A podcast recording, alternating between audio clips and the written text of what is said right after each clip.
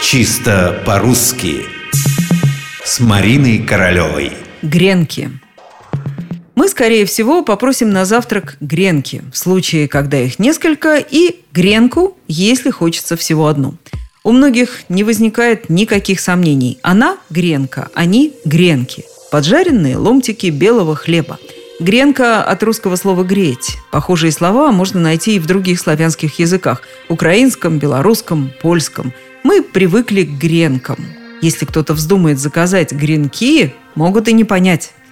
А напрасно. Стоит нам заглянуть в словарь ударений Агеенко и Зарвы 1993 года, и мы увидим нечто удивительное. Нет такого слова «гренка».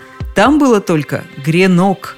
Да-да, гренок – один гренок, два гренка, они гренки. То есть слово было мужского рода. Да и ударение на последнем слоге, а вовсе не на первом, как мы привыкли. Гренки, только представьте себе. Самое удивительное, в орфоэпическом словаре под редакцией Аванесова вы найдете как гренки, так и гренки. Такая же ситуация с этим словом в двух других словарях. Словаре ударения Ирины Резниченко и толковом словаре под редакцией Натальи Шведовой – то есть словари по-прежнему настаивают на том, что существуют в речи обе формы слова – и гренки, и гренки. Гораздо труднее найти человека, который еще помнит, что когда-то гренки называли гренками.